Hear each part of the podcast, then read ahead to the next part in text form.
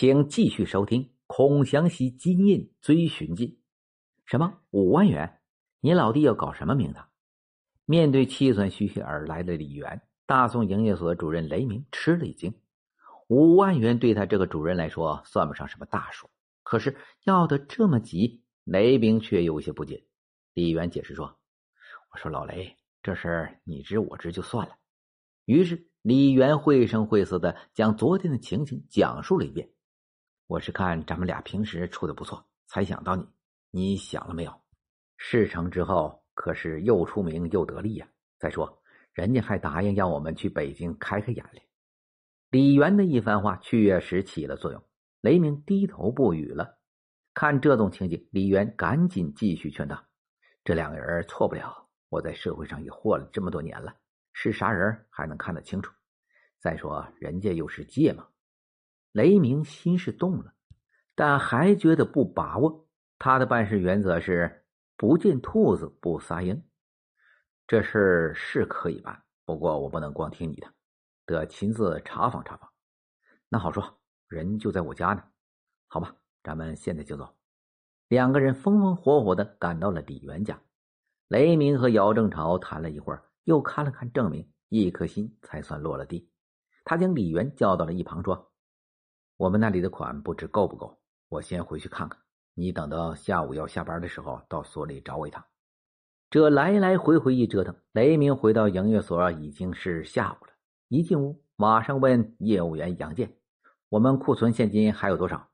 三万多元。雷鸣心想，这可要耽误事儿，马上对杨建说：“这些款先不要支了，另有急用。我现在到县里去一趟，争取在下班前回来。你等我回来以后再走。”杨建点了点头，看着雷鸣急匆匆的走了。一路上，雷鸣把提款的理由准备的很是充分。近几天不知咋的了，卖粮的人可多了，所里现款不足，急需五万元现金。款批了，可支行的营业室的现金不足，满打满算只有两万元。想到家里还有三万，雷鸣赶紧办妥手续，找到了支行的人，将款押了回来。雷鸣看了看表，不禁为自己的能力自豪。五万元现金，几个小时就筹措完毕。这成绩，这效率，将来在立功材料上一定重重的写上一笔。想到这里，雷鸣心里惬意极了。看看离下班还有半个多小时，就从大伙嚷了起来：“都走吧，早点回去。”众人前脚刚走，李元后脚便跨进了营业所。小杨，老李来借五万元现金。你付给他，这杨建一听这么大个数字，不禁打了个嗝。这什么？雷鸣不屑一顾，随手抓过笔和纸，刷刷刷的写下几行字：“兹借款人民币五万元整，此事在政治上、经济上的一切法律责任由我承担。”雷鸣，一九八六年十二月二十三日。杨建一见这纸条，顿时陷入了十分尴尬的境地。如果按章办事，今天这款是不能付的；如果不办，主任这里又惹不起，说不定来个秋后算账，这饭碗就难吃了。他又想，既然主任敢这样做，我还怕啥子呢？想到这里，杨健打开了金柜，三个人用了一会儿的功夫，把五万元现金点好。李元便把钱装到了提包里，又找了条麻袋包，捆在自行车的后架上驮走了。看着李元渐渐消失的影子，雷鸣心里是一块石头才算落地。他仿佛看到了李元用这五万元钱换来了金匣子，又捧着大摞大摞的人民币和立功喜报向他走来，脸上笑得和一朵盛开的花一样。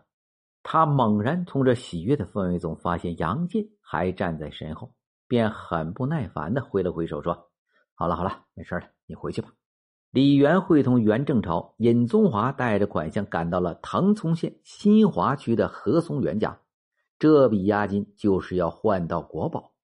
钱拿走了，雷鸣更着急等着李元的回来。他又沉浸在美的设想当中，做了这么大的贡献，能得到什么钱？一万、两万，功大功小功，官能升个副行长、行长。如果说李元雷鸣盼着揭谜是欣喜所致，那么这个谜却蛇一般的缠绕着杨建。万一出了事，那我杨建就吃不了兜着走。真是越怕砸饭碗越要砸呀！这一夜，杨建如同度过了几年。十二月二十四日，杨建在县里参加支行召开的会计出纳会议，布置年终决算工作。年终决算使杨建更加坐立不安。最后，他心横，找到了县支行的金行长。行长，我有个情况想反映一下。杨建把雷鸣用现款的事一五一十的说了出来。金行长一听，立即觉得此事非同小可。县支行领导和公安局人员立即组织人力调查了这一事情的真实情况。